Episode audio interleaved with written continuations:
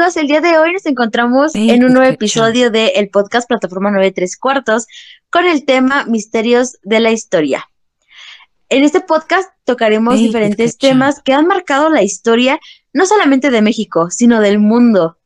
Y nos encontramos con Diana Mariel, Carmen Montalvo, Fernando Fortul y Fernanda Olmos. Y Rebeca Montaño. Comenzamos.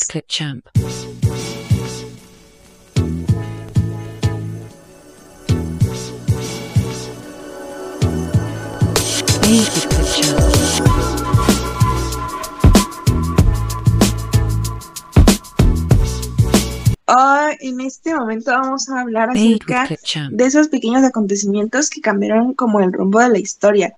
No sé si les ha pasado, pero a veces eh, va el rumbo, el rumbo de lo que está sucediendo lleva cierto camino, pero algo se interpone y justamente ese algo que le interpone o ese algo, o sea, una cosa insignificante, así que de, de un giro de 180 grados y se vuelve en algo completamente diferente, a veces para algo bueno, pero también a veces para algo malo. Entonces, no sé si tiene alguna experiencia, pero en mi caso es muy común, me pasa seguido. Es de lo que hablaremos un poco en este, en este episodio. Ay, fíjate, Diana, yo, te voy a comentar una experiencia. Eh, un conocido nos comentaba que cuando hacía su servicio en, su servicio en la sierra, eh, iba todos los días a tomar el autobús de la misma hora. Pero ese día simplemente se le hizo tarde por querer ir a comprar unas galletas a la tienda. Pierde el autobús, el autobús sale, ese mismo autobús un accidente, un derrumbe. Y eso lo llega a cuestionar en dos cosas.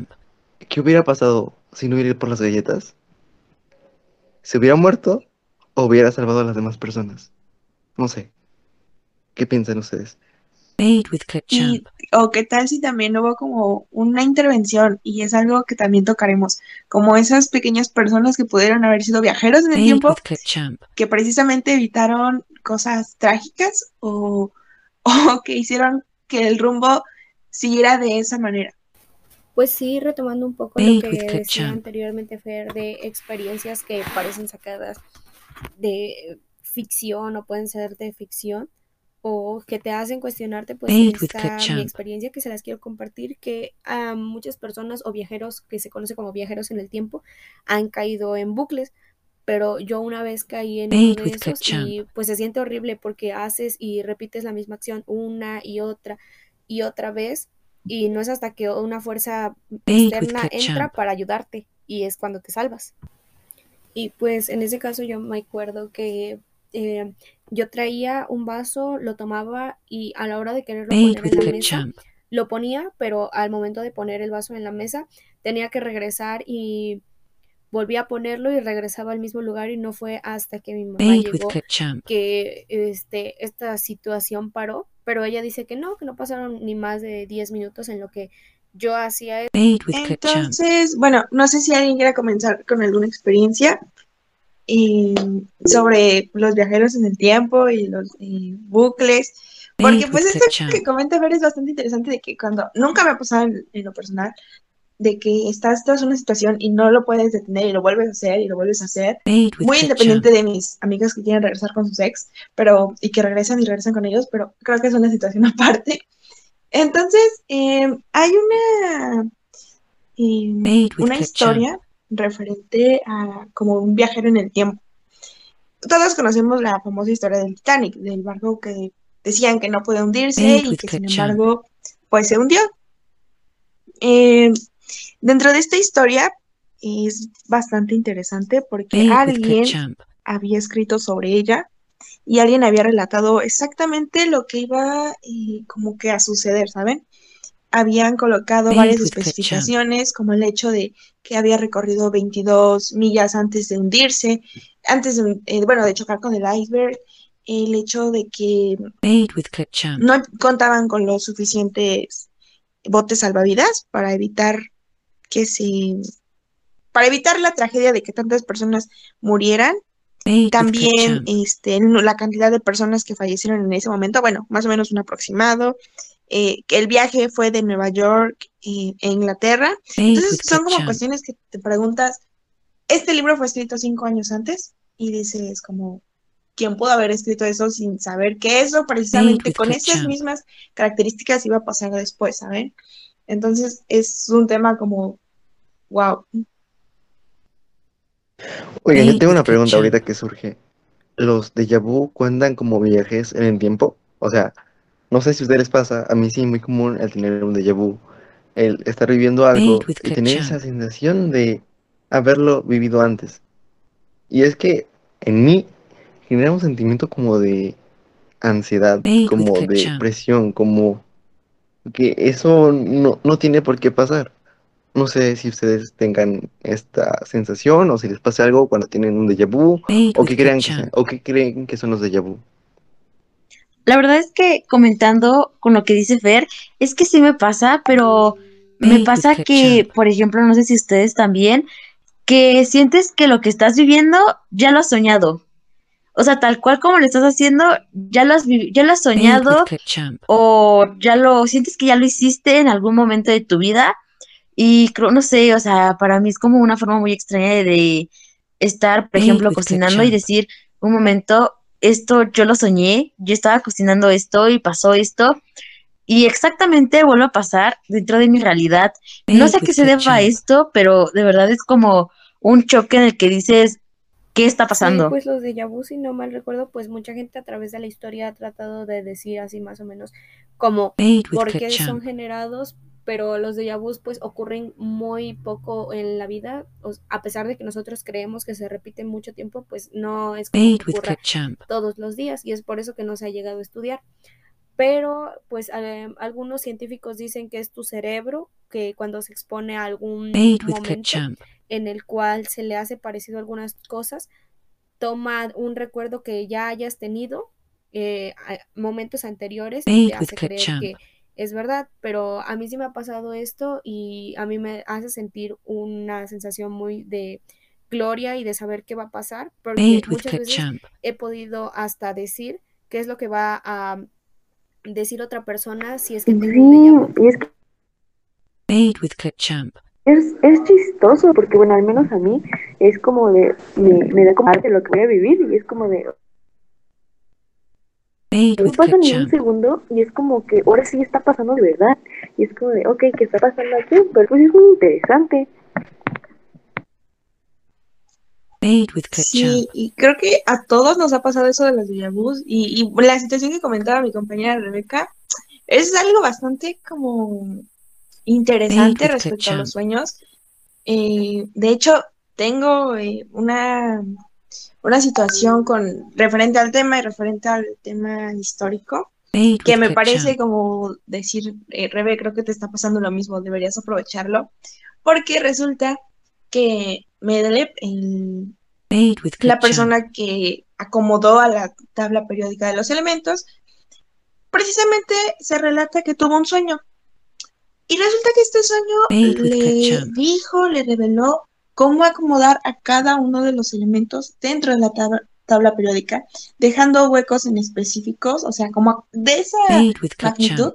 Y resulta que los huecos que él fue dejando con el tiempo se acomodaron precisamente así de lleno, o sea, las personas eh, que fueron añadiendo los demás elementos en la tabla periódica encontraron que Medaed había dejado los lugares precisos y contados para colocarlos después. Entonces fue como de un sueño le dijo eso, algún viajero en el tiempo le dijo tienes que acomodarlo así para que cuadre. no sé, se me hace bastante interesante. Entonces, para que, como, Rebe, si tienes ese poder, no sé, deberías escribirlo. Sí, Diana, tomaré tu referencia y la verdad es que a mí me pasa muy seguido que, por ejemplo, el día de hoy hago algo y no sé, como que inconscientemente lo vuelvo a hacer mañana y luego lo sueño. No sé, a veces pienso que es parte de la ley de la atracción, en, en el que, bueno, no sé si muchos sepan como a qué se refiere esto de manifestar y todo ese tipo de cosas, en el que a veces lo sueñas y como lo sueñas, se te manifiesta.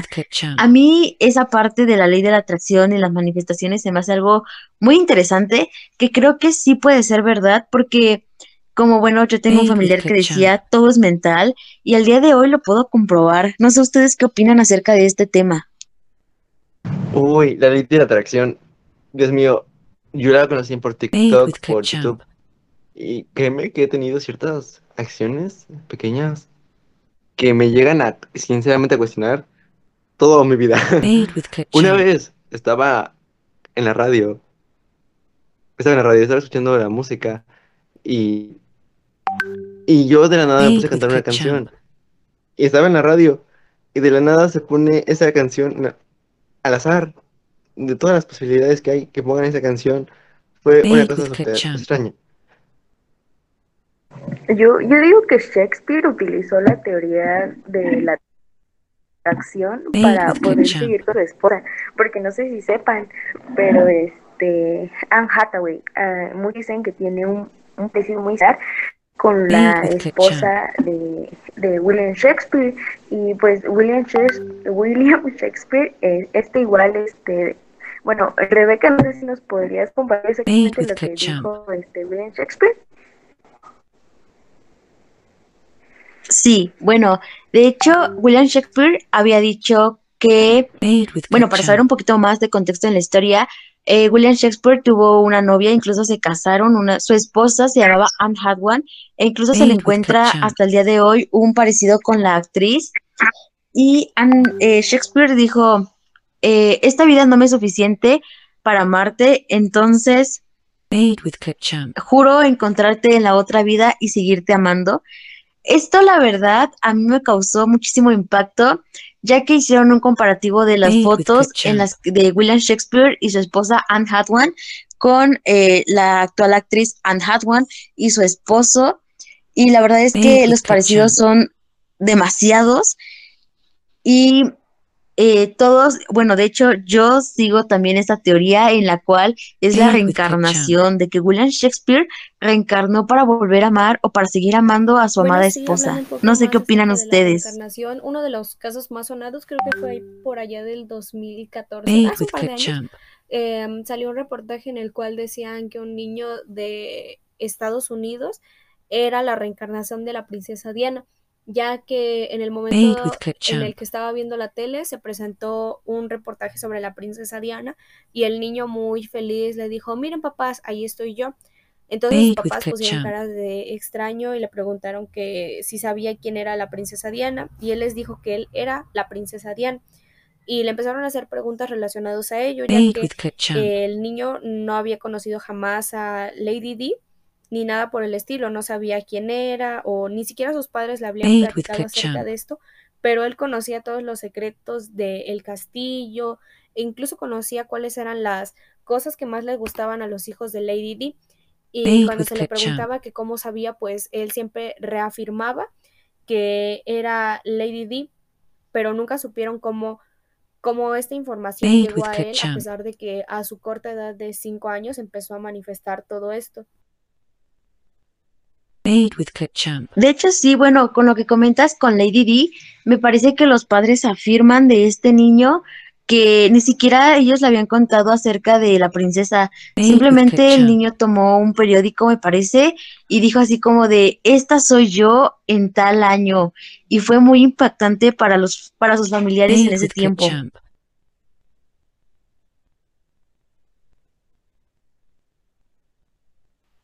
Este, si han escuchado alguna vez de cómo hubo algunas intervenciones dentro de la vida de Hitler que pudieron precisamente alterar esta parte de la historia.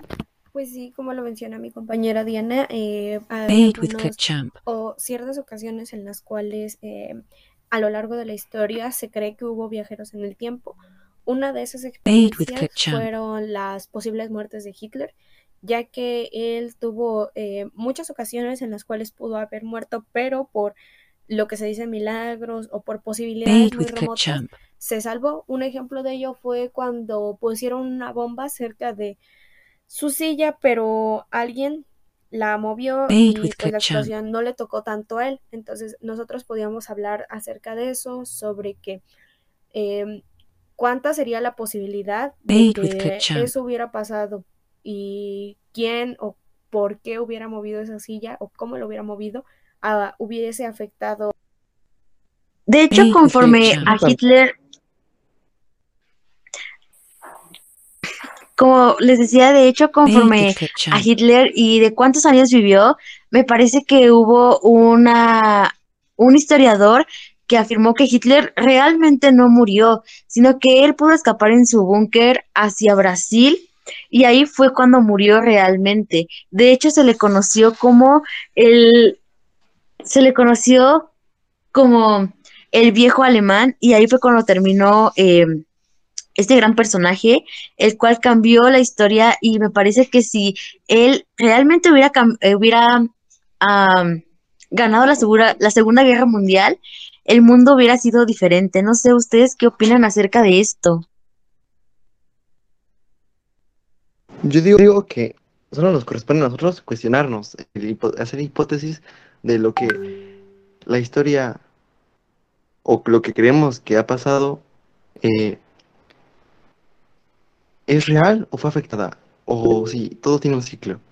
Así que no sé si quieren comentar algo más o despedimos este podcast por hoy. Sí, exacto. Y como dijo mi compañero Fer, pues em, en la historia, pues nos queda mucho por descubrir y por conocer. Y lo único que nos queda es seguir cuestionándonos Pues bueno, a mí me gustaría decirle al querido público que saquen sus hipótesis y que nos las puedan mandar y podamos hablar un poquito acerca de esto, debatiendo de estos temas tan interesantes. Así es como cerramos otro capítulo de este podcast, plataforma 9 3 cuartos, y nos despedimos diciendo muchísimas gracias por escuchar este podcast. Yo soy Rebeca Montaño y nos encontramos con Diana Mariel, Carmen Montalvo y Fernanda Olmos. Muchísimas gracias por acompañarnos en otro episodio. Los esperamos en el siguiente. Hasta luego. Hasta